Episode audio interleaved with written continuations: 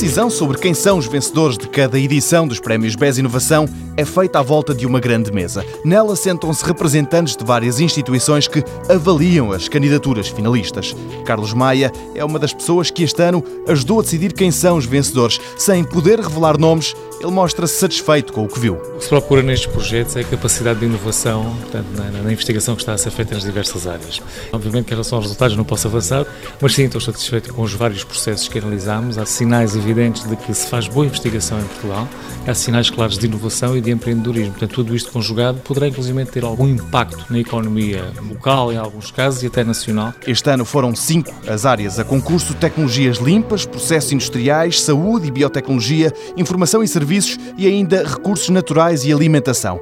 Carlos Maia, presidente do Instituto Politécnico de Castelo Branco, sublinha que em Portugal já começa a haver uma espécie de especialização. Há áreas que se notem que já existe uma tradição maior e, portanto, a consistência e a solidez dos projetos em algumas áreas são ligeiramente diferentes. Há áreas que estão agora também numa fase mais incipiente a dar os primeiros passos, mas é gratificante verificar que há várias áreas em que já se faz muito boa investigação em Portugal. E tradição é também aquilo que Carlos Maia reclama para a aposta no empreendedorismo feita pelo instituto que lidera, o Politécnico de Castelo Branco, o presidente da instituição lembra que foi ali que nasceu um outro concurso nacional. Desde 2003, o Instituto Politécnico de Castelo Branco é pioneiro nesta área da inovação e do empreendedorismo. Foi a primeira instituição de ensino superior público a lançar um concurso de inovação e empreendedorismo que era o Poli Empreende.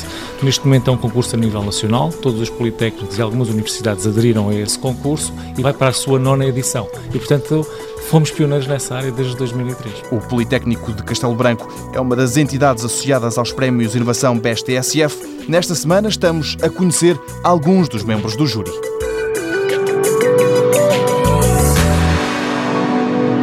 Mundo Novo, um programa do Concurso Nacional de Inovação BEST TSF.